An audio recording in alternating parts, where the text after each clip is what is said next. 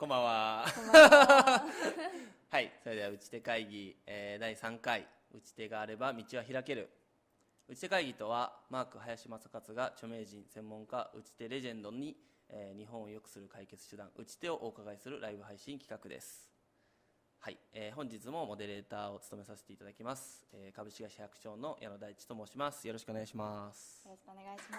す。はい、えー本日の流れとしては、はい、このような流れとなっております。大体30分のライブ配信番組となっております。はい、第3回ですね。第3回ありがとうございます。はい、ゲストはこちらの方です。えー吉崎明音さん、えー宮津三の手、えー地域を楽しみ競争するの打ち手、えー株式会社ファンディングベース、えークロスワークセンター宮津運営責任者、えー吉崎明音さんです。よろしくお願いしますお願いいたします。名前を2回言ってしまいましたね。いえいえありがとうございます。はい。じゃあ、あの、そんな感じで、えーっと、いや、大体30分ぐらいですね、あの、お話伺っていきたいと思うんですけども、はいまずは簡単に、えーっと、吉崎さんの、えー自己紹介、はい。お伺いしてもよろしいでしょうか？はい。えー株式会社ファウンディングベースで、えっと、クロスワークセンターこちらの施設の運営をしております吉崎明音と申しますよろしくお願いいたしますえっと、簡単に私の経歴のお話をさせていただくとえっと私は神奈川県の横浜市、えー出身で今年の、えー5月の末に宮津に移住をしてきて、まあ、約半年となりますはい、で宮津に来る前の経歴を簡単にお話しすると,、はい。えっと大学が、えー東京にあるお茶の水女子大学という大学に入学をしまして、まあ、そこでは今と全然関係ないですね。芸術表現行動学科という、へなんとも珍しい学科を 卒業しておりましてへ、あ簡単に何かというと、はい。あのまあ、身体表現とか、はい。はいはいまあ、平たく言うとダンスなんですけど舞台芸術とか、まあ、スポーツ科学みたいな勉強をしておりましたと。でちょっとした余談なんですけど私、中高もあの女子校の一貫校に通っていたので、へまあ、大学も合わせて10年間女子校という。ちょっとそれもまた珍しい経歴かなと。女子校について今日ちょっと多分30分 話できそうですけどね。まあ今日はちょっと本質ずれるんで、はい、違う話。すいません。ちょっとはい余計な余談を。してしまいえいえ、ありがとうございます。はいで、えー、とその後にですね、えー、と積水ハウスに、えー新卒で入社をしまして結構積水ハウスというとまあ、戸建てのイメージが強いうんうん。方いらっしゃると思うんですけれども、どちらかというと、まあ、都心の、まあ、高層マンションですとか、うん。まあ、オフィスビルホテルみたいなのを扱うような、まあ、開発の企画営業を担当しておりましたと。でそこで約1年ちょっとですね働かせていただきまして、えー、とファウンディングベースの方に、まあ、転職をして今現在クロスワークセンターに、えー宮津にあの関係人口創出事業というところで携わっておりますと。なるほど、はい。ありがとうございます。いやーちょっと女子校の話聞きたいですけど、はい、まあ今日はちょっと宮津でのね、あの、打ち手っていうことがテーマなので、まあそちらについてちょっと、あの、突っ込んでお話聞いていきたいと思うんですけども、ちょっとご経歴の中で、はい。まあ大学を卒業されて、えー積水ハウスの方に、まあ新卒で入社されたってことですよね。はいそうですはい。ね。、でそこからまあ大体1年半ぐらいですか、はいそうですね。でまあ、転職されて、今あのハネグベースっていう会社に入って、まあ、宮津に来ていると思うんですけども、この辺りって なんかどういうちょっとこう経緯があっうん異色な。はいはいはい。私も読みながら色だなと思いながらちょっと自分でも言ってたんですけどえっとまず積水ハウスに入社した理由として、はい。やっぱり街づくりに携わりたいとどいうところがあってでうん。大学時代にそのまあ街づくりっていうところはまあ講義にいろんな職種とかはいろんなやり方があると思うんですけど、まあ結構その建物を建てる不動産開発みたいなところが、まあ一街づくりの大きなイメージとしうんてその時はあってうん。でそういうまあ住宅メーカーですとか、まあそういった開発のディベロッパーみたいなところをうん。こう受けてで積水ハウスに入社をさせていただいたんですよね。で、まあ、実際にそういう大きなこうビルとかの建築に携わらせてもらって、まあ、都心の街づくりという意味では、うん。そのまあ、思い描いていたような、まあ、街づくりにはもしかしたらこう携わることができたのかもしれないんですけど、なんかこう自分の中で違和感っていうところがすごくあって、まあ、どういう違和感かでいうとこうなんだろうな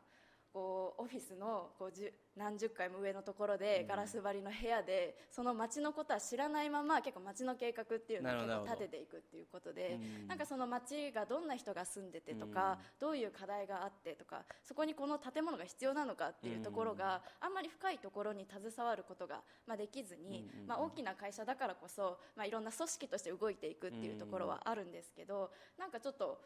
なんだろうなこうもっと街のことを知りたいし、うん、なんならこう自分もその街の一員になって、うん、その街が変化していく様子っていうのをしっかりと見ていきたいなっていうのが感覚としてあって、でその時にあの街づくりって多分いろいろあるんだろうなってその後にその入社した後に結構勉強をし始めて、でね、いろんな会社があるんだろうなって言って調べてる中で出会ったのがファンディングベースなんですよね。うんでちょっとここでファンディングベースのお話を少しさせていただくと、はい、まあ、ファンディングベースは地方競争っていうところを掲げていてすごいいろんな拠点があるんですね。そうですね、まあ、全国に約20拠点ぐらいですね今あるような状況なんですけど、まあ、その地方自治体さんですとか、まあ、行政さんと一緒に連携をさせていただきながら、まあ、地域の課題に合わせてその事業を作っていく企画運営をしていくっていうような形でで今そんな形でその地域の課題を解決するというところで、えーと、大きく4つの事業展開をしているというような形ですね。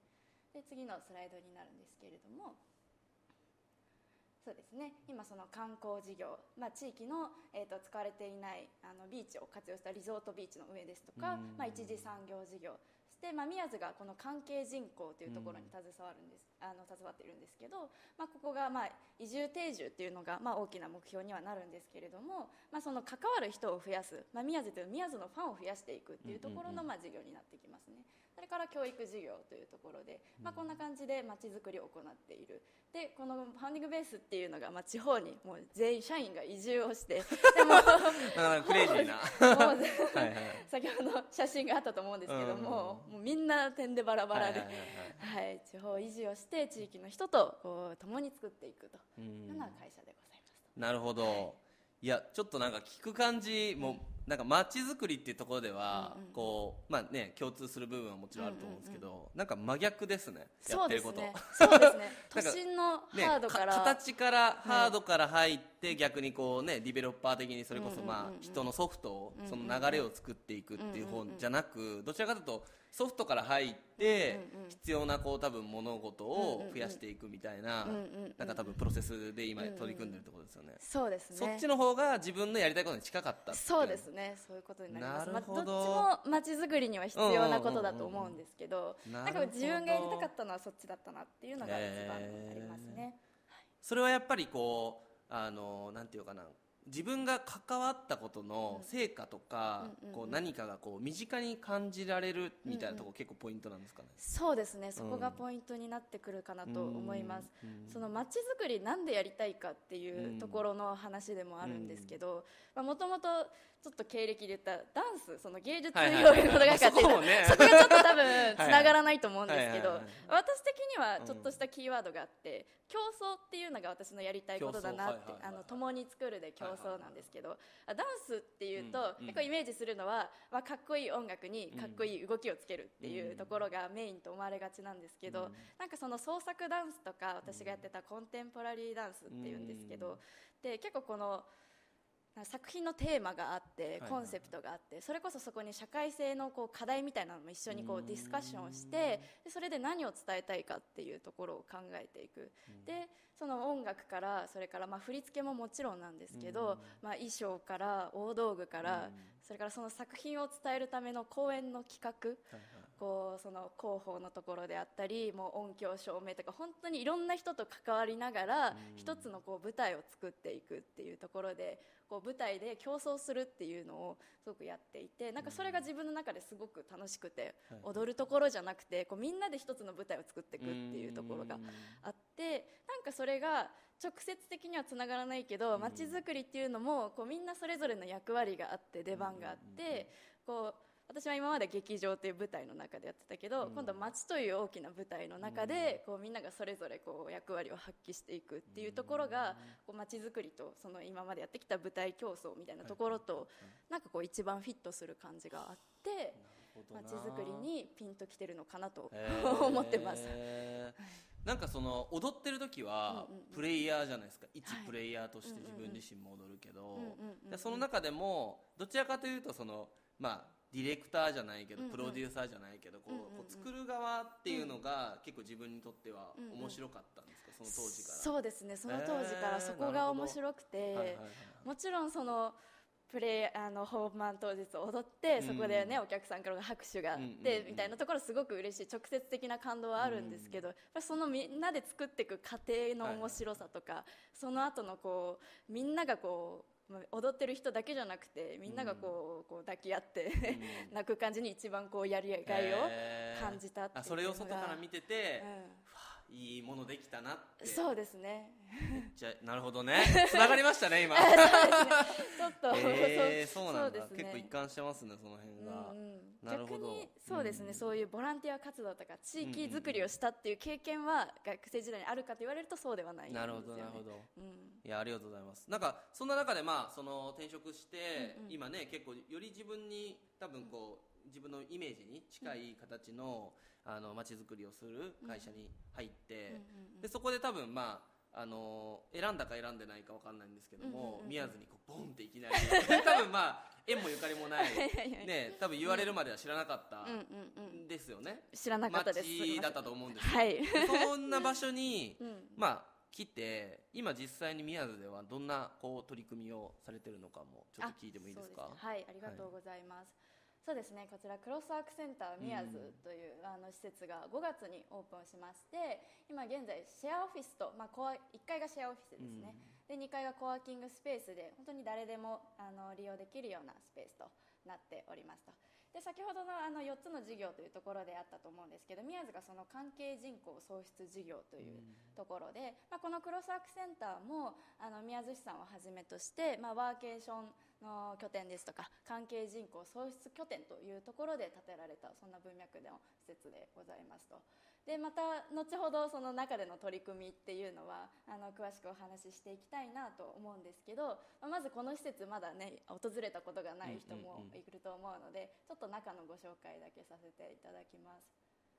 はい、こんな感じでもともとはあの前尾記念館という、うん。あの前にですね入り口の前に前尾先生の銅像がドーンとあるんですけれども、まあ、そこが、えー、とリノベーションをして今すごく綺麗なですね開放感のある空間となっております。こうしたちょっとしたこう中庭があったりですとかあとコワーキングスペースはイベントなどあのうん。セミナーとかでもご利用いただけるのであと個室ブースですね。だからあのオンラインミーティングができるようになったりとか本当にさまざまな使い方が可能な施設となっておりますと。でこちらのスタジオもはい、右右下に、ね、はい、右下にございますので、はい、っていうような施設でございますね。こちらの運営をさせていただいておりました。ここではそれこそまあその、ま、窓口でうんうん。お客さん来た時のうんうんうん。受け,、受け入れというか、そういった対応もまあもちろんされてると思うんですけど、それ以外に例えばなんかこう、競争みたいな話もあった,、うんうんうんうんあったみたいにうんうんそれ以外の取り組みでいうとなんかどんな取り組みをそうですねまず、まあ、施設内での取り組みのお話で言うと、うんうんうんまあ、まずあの地域の人とあのコミュニティをこう作っていく地域内の交流促進みたいなうん。側面でさまざまなこうイベントをやらせていただいております。うーん。本当にこういろんな移住者を集めて交流会をするだとかあと地域の事業者さんとコラボをしてうん。その人の思いを発信するうん。あのイベントをやったりだとかうん。あとちょっと事業者さんをたくさん集めたこの間クリスマスマルシェなどもやらせていただいたんですけれども、まあ、そこであの地域の人が、まあ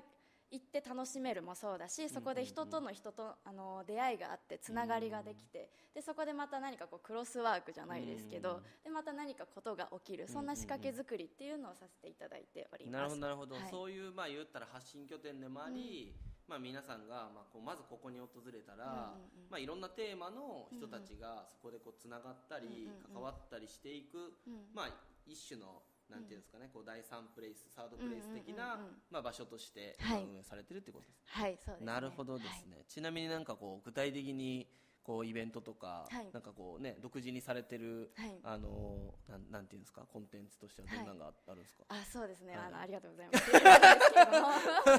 定期イベントのところで言うと、まあ、例えば朝活ですね。朝、えー、と冬は7時半から夏は7時からやってたんですけど、おへー。毎週水曜日と各週日曜日ではいはいはいはいまあそれこそストレッチとかヨガみたいなことをしたりだとか、あと読書会を、うんうんうん。あありがとうございます。読書会をしたりだとか、でそんな形でだんだんとですねやっぱりリピーターさんも多くてですね、そこで初めましての方がどんどん仲良くなっていって、うん。でそこでちょっとこうちょっと仕事のお話につながったりだとか、まあ、今日もちょうど朝やってきたんですけれども、うんですとかあとトークナイトシリーズですね、はい。これあの矢野さんも映っているんですけれども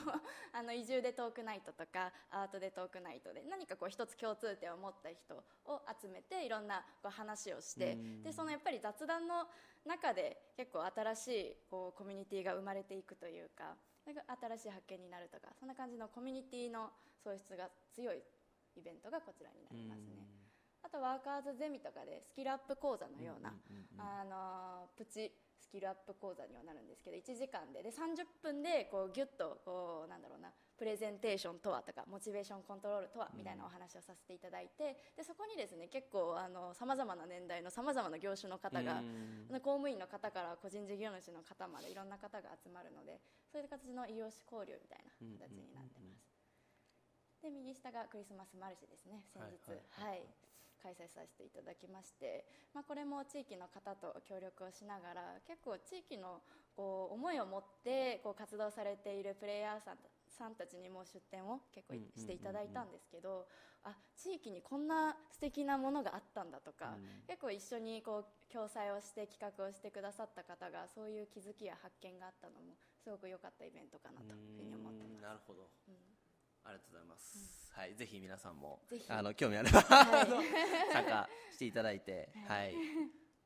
あのありがとうございます。なんかクロスワークセンターのねあの内容をねもっともっとこう多分あのたくさんいろんなことがあると思うんですけども、はい。実際にそんなこうクロスワークセンターを運営していく中で、うん。まだ半年しかね、うん。いないと思うんですけども、逆にねこう実際に来る前で来てすぐと、でちょっと慣れ始めた半年、うん。でまた多分1年とか2年経った時うんの感じ方って変わってくると思うんですよ、で半年経った今の現段階で、あの吉崎さんが見る宮津ってどんな風に見えてるのかなっていうのは、まあ、僕は地元で、うんまあ、18, 18歳まで地元で暮らしてて、まあ、外出てましたけど帰ってきてる中で、やっぱりこうなんていうかなこうこういう部分がどうしてもあるんだけど、なんかどんな風に見えてるのかなってちょっと聞きたくって、その辺のなんかこう宮津ってど,、うどうですかみたいな。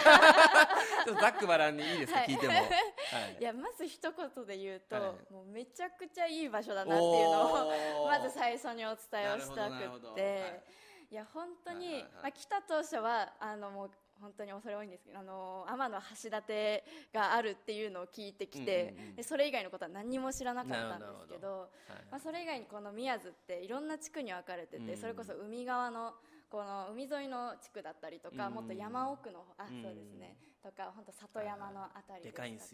本当になんか意外とね。ほんの地区だけでもいろんな色があって、うん。いろんなそれぞれのキャラクターができるようなうんそれぐらいの特色があってすごく面白いなと思ってます。でもちろんですねその海の方ですねもう一個前のスライドになるんですけど、やっうんぱり海がすごく綺麗っていうのはもしかしたら宮津の方であると、うん。まあ、すごく日常の風景なのかもしれないんですけど、これどっちも職場の近くとあともう一個家の近くの風景なんですけど、いやそれのやっぱりこう仕事で忙しい時とかなんかちょっと疲れた時にふと見る景色が、うん。この景色っていうのがもうすごくやっぱり癒されますし、でなんかすごくあーここに住めてよかったなとか生きててよかったなぐらい思えるような 本当に豊かな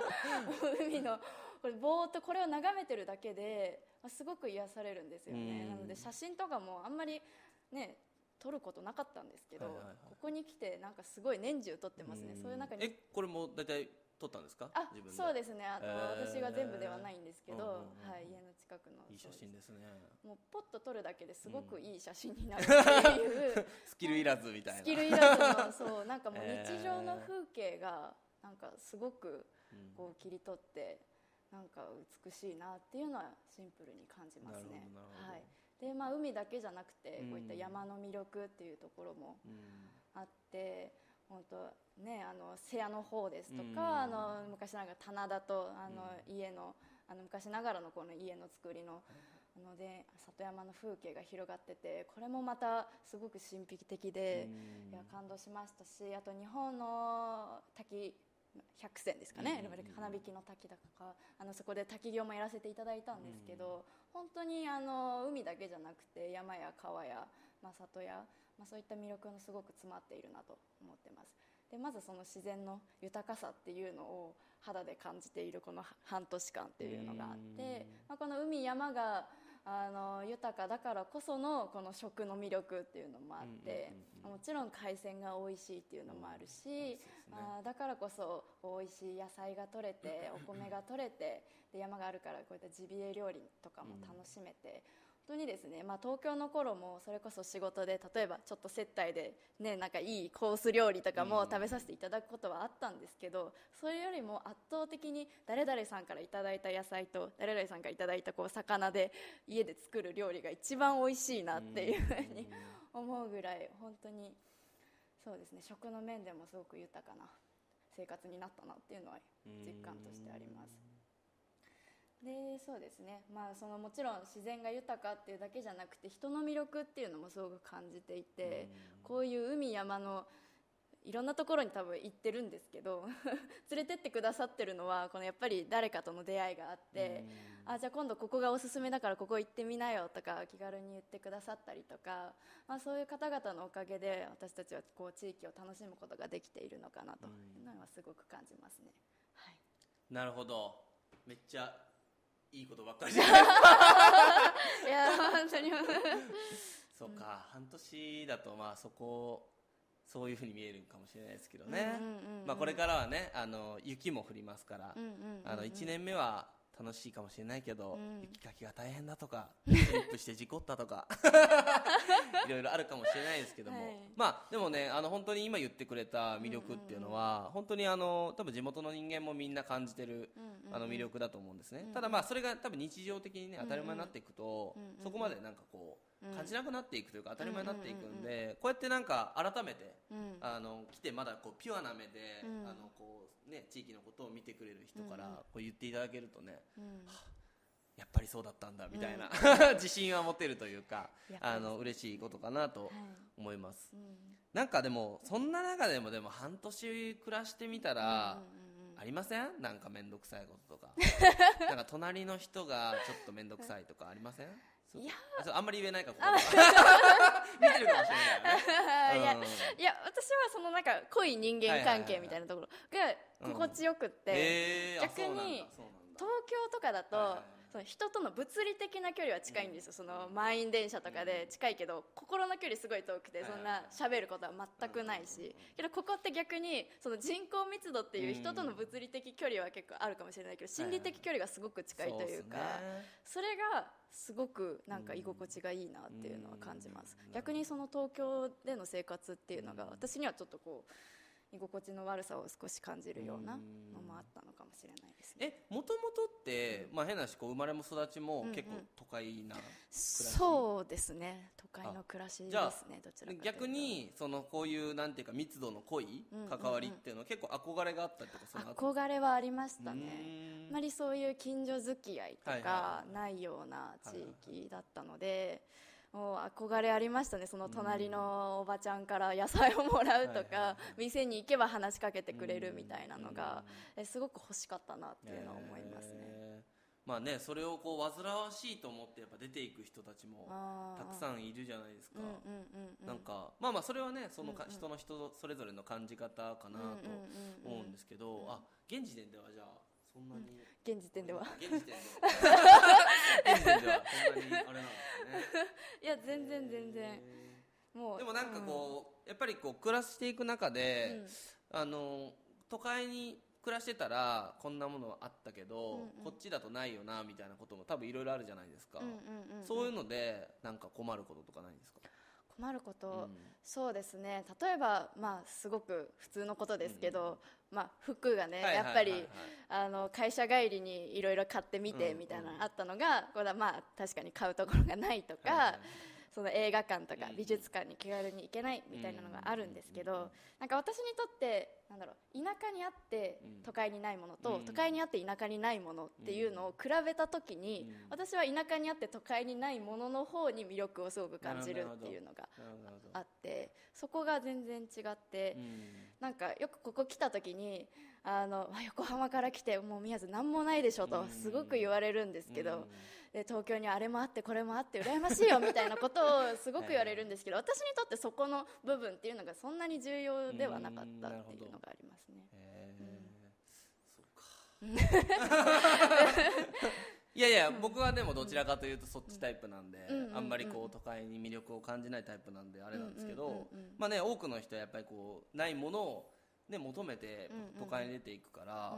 ね、なんかその辺がそうそういう感じ方なんだなというふうに思わ思いましたね。はい、はい、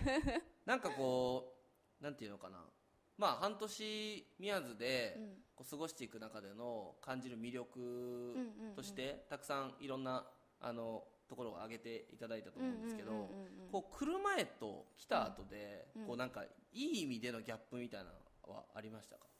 いい意味でなんかこう田舎感って結構やっぱ発信されてるじゃないですか、なんか YouTube でそういう暮らしをしてる人たちも発信してたり、まあ、メディアとかでもねどんどんどんどんそういうなんか魅力的な話って発信されてるんだけどもその中でも来てみてまあ、あのいい意味でも悪い意味でもいいです。なんかこうギャップというか、そういうのあったりします？そうですね、うん、この地域ですごい熱い思いを持って、こう事業をやられてる方っていうのが、こんなにたくさんいるんだっていうのはすごく新鮮でしたね。なんかそこのもちろん U ターンであったり I ターンであったり形はいろいろですけどそこのそれこそここであと宮津とか丹後の魅力をこうどうやったらこう発信できるかとかどうやったら事業化できるかみたいなところでこうそれぞれがそれぞれの分野でこうプレーをしているっていうのがすごくこう生き生きとして、なんかそれは来る前はあんまり想像はできてなかった部分なのででその人たち、まあ、矢野さんもはじめとしてやっぱりお話聞くのがすごく面白いので、あなんかすごくそれが一番いいギャップだったかなと思いますね。まあ、でも逆に言えばこうもうなんかそんな人たちも、まあ、過疎過疎地やし、まあね、こういうクロスワークセンターみたいな場所ができて、まあねどんどんそういう人たちをまあ変なし、増やしていかなあかんなみたいなところもあるじゃないですか。だからあもう全然ねそういう人たちもいなくてぐらいの気持ちで来たけども、意外とこうやっぱ関わっていくと、その見えないだけで、たくさんそういう人たちがいるんだってことを知ったみたいな、そうですね。そうですね、なるほど、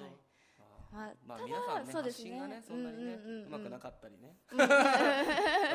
そうですね。なんか、こう最初に来た時には、そのいやもう宮津なんて何もないよみたいなことを言われる方いるんですけど、心から何もないかと言うとなんかそうではなさそうな感じがしていてやっぱ心のどこかでやっぱ宮津のことが好きでっていうところをやっぱ思いがあるんだなっていうのは感じますし、まあ、でもただもう本当に宮津が嫌でっていうような人も別にいなくはないとは思うんですけどなんかそれがあそういう人もいるんだなって。私地元に対してあの何のいいも悪いもそんな感情がないんですよ、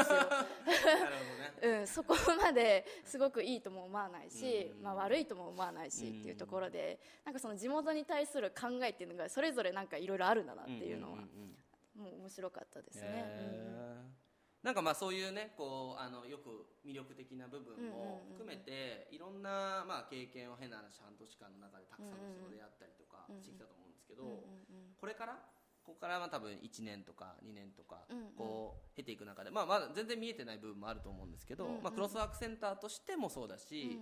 こう吉崎さんとしてこうなんか今後こんなふうな取り組んでいきたいとかこんなふうにやっていきたいみたいなその辺のお話もお聞きしてもいいですか、はいそうですね。ちょっと課題のところにはなるんですけど、まずその対地域と対地域外みたいなところで大きく2つでこう分けて考えてはいるんですけど、まあ、その対地域に関して、まあ、地元の魅力をやっぱりその、まだまだ知らないももちろん知ってる方もいらっしゃいますしまだまだ伝わってないなっていうのがあってやっぱりその地元に何もないから出てってしまってそれを機にもそのまま帰ってこないみたいな状況がそれこそ人口の減少とかそういった課題につながっているのかなと感じているので、まあ、その地元の魅力をどんどん伝えていきたいっていうのが一つとしてありますね、まあ、外に出て戻ってこないっていうところ、で、まあ、その取り組みとして、まあ、今あの結構クロスワークセンターであの高校生が結構勉強をしてくれてるんですけど、なんかその方あのその子たちがあの最初はもうただただ勉強しに来るだけ実習室としての使い方だったのがだんだんとここのこうそれこそプレイヤー同士のこう商談だったり私たちの会話っていうのを聞いてちょっとこう街づくりに興味を持つようになってあ地域意外とこういうのあるんだみたいなのを小耳に挟みながらでだんだんと私たちとも関わるようになっていろんなイベントに参加したりとかそれこそこの間やったツアーに参加してくれたりとかでそこで結構大きな心境の変化があったようで。あの宮津ってこんないいところがあるんだとか地域でこんな人が頑張っている大人がいるんだとかなんかその未来とかその将来を考える上で、まあ、すごく大きな気づきとか変化になっているっていうのをあのまだまだ、ね、高校生もそんなにたくさんのこう影響力を与えられてるわけではないんですけど、そういう小さな変化っていうのがあってそれをもっともっとやっていきたいなっていうのはすごく感じたところではありますね。であとタイまあ、その高校生に限らず大人もですけどね、やっぱり全体としてまあ地域の人に地域の魅力を伝えていくっていうようなあの活動をしていきたいというふうに思ってますと。で対地域外のところで言うとあのやっぱり私もそうですけど、まあ、天の橋立がある宮津というような形で、まあ、宮津と聞いてまずピンとこずで調べてあ天橋立があるんだっていうぐらいであんなふうに地区が分かれてて山の魅力もあってっていうの全く知らなかったんですよね、まあ、それはもっと地域の外の方にも発信していきたいっていうのがあって、まあ、実際のこの現状として、まあ、やっぱり天橋立だけ見て終わってしまってその顧客単価が低いですとか、天橋立をこう、ね、毎年毎年見に来るっていうと、まあ、すごく天橋立私も初めて見た時感動して綺麗だなって思っているんですけれどもなかなかこうリピート率っていうところで考えるとやっぱり景色というよりかは誰かに会いに行くとか、その何かを毎年食べに行きたいと思うとか、なんかそういうところでもっとそのママの橋立以外のこの宮津全体のあるいは丹後全体の魅力を伝えてこうリピート率を高めていきたいなというところがありますね。なるほど、うん、そういう、まあなんか今の課題に対して、まあ、できるアプローチを来年度来年度以降というか、うんうんうん、これからどんどんやっていきたいっていうことなんですね。そうですね。まあ宮津のファン作りというか、まあそれが関係人口というところであるんですけど、まあその移住っていうともう住む場所を変える、働く場所を変えるっていうので、あの結構ハードルが高いんですけど、その前の段階でまず宮津にどういった形で関わるのか、もう関わる人を増やす、宮津のファンを増やすっていうところで、まあそれはもう地域の人もそうだし、地域外の人もこれありますね。宮津が好きな人をこう育んでいきたいというふうに考えてます。なるほど、うん、ありがとうございます。もうでも宮津の好きな人になってますもんね。そうですね。ね。なりましたおかげさまで。いやでもすごくねあのこうピュアなあの視点で、うん、多分今ねあのそあの宮津のこう外側から見た宮津のことをよく、あの感じられてると思うので、まあ、これからね多分内側のちょっとこう黒い面も含めて感じていく中でも、そのピュアな面をこうなんかをこう忘れずに持ち続けてできるね、立場であるっていうのが、多分すごく強みだと思うんですね、やっぱり宮津のこうなんかどっぷりいる地元の人だとそこがどんどん見えていくななく、いかなくなるんでさっきもねあの、地域の魅力本質的な魅力っていうのを当たり前に感じてしまうみたいなところがあって、そこをなんか伝え続けてくれると、すごくいいんじゃないかな 感想みたいな。感じになりましたけど。いや私もなんか横浜に一旦11月にちょっと用あって帰ったんですけど、うん、まあ、3日間の滞在の予定で、うん、もう1日目、まあ、横浜あキラキラしてるなと思ったんですけど、もう2日目にはあ宮津帰りたいって思ったんですよ、えー、あれ？ちょっと地元になってるそうそれが私結構びっくりでいいところだなと思ったんですけどそのまだ非日常を味わっているのかなっていう感覚があったんですけど、なんかその時になんか実家に帰ったのにあ宮津に帰りたいっていうその宮津に行きたいっていうよりかは帰りたいになってたのが私的には結構大きな変化かなと思ってます。すごい宮津ってすごいっすね。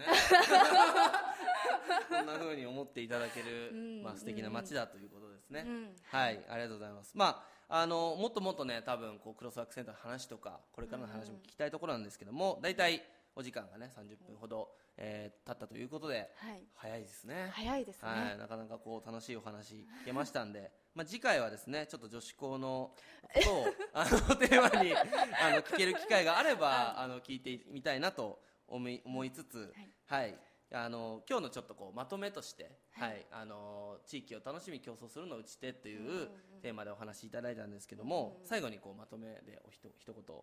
いただいてもよろしいでしょうか？はい、はい。そうですね、うちのところで、まあ、まずですね、私、地域を本当にあの皆さんのおかげで楽しむことができてるなと思ってます、で地域の人とこう一緒にこれからも地域づくりをしていきたいという思いが強くあるので、この地域を楽しみ、地域の方々とこう競争するというところを、あの打ち手として挙げさせていただきました、まあ、ここまでの取り組み取り組みもですね本当に地域の方々にこう助けられて、あのできてきたことだと思ってますし、この施設もですね地域の方々がこう面白がってくれてこう私たち外からの人間ですけど私たちを受け入れてくださったこそ、まあ、これまでの取り組みができたかなというふうに考えておりますので、まあ、これからも地域の皆さんと一緒にですね、まあ、楽しみながらこう競争をしていきたいなというふうに考えております。なるほど、い。